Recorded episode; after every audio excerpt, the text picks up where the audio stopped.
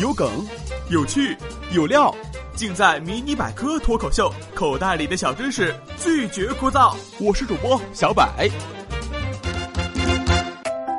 对于无线蓝牙耳机，很多人是又爱又恨，甚至有人说，无线耳机还没买就已经想好怎么丢了。但相比于容易丢，还有个更严重的说法。一则消息是，两百五十名科学家联名警告，AirPods 和同类型的无线蓝牙耳机可能致癌。这是真的吗？纳尼？消息中提到的科学家的联名警告确实存在，但是无线耳机并不是这封联名信的主要内容和重点，也并没有实际的研究数据表明无线耳机会致癌。科学家联名信的主旨在于，随着科技的进步，因各种电子设备产生的辐射也日益增加，对此应该加强对于辐射的限制。这则消息中提到，将无线耳机置于耳道中。会使头部组织暴露在相对较高的射频辐射下，从而引发对无线耳机安全性的质疑。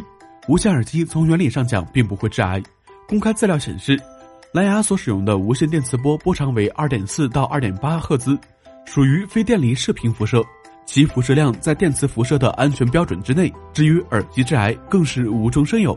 我们听到的声音是有能量的，由于耳机比扩音喇叭更靠近耳膜，因此对耳膜产生的损害也更大。长期佩戴耳机可能会对听力造成伤害，但这并不能代表戴耳机会致癌。很多年轻人每天长时间戴耳机，可能面临着未老先聋。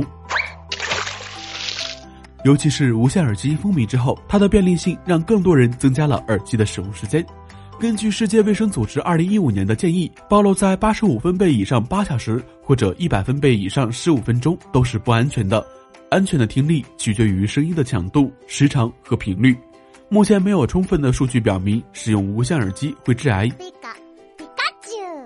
不过，我们还是要减少手机的使用时间，避免在信号微弱时打电话。同时，要关注因音量过大而面临的不可逆的听力损失。好了，今天的节目就先到这里了。话说，一哥们儿在网上买了无线蓝牙耳机，评论时是这样写的：收到货后就用了，边打电话边逛街，耳机真心不错，信号超强。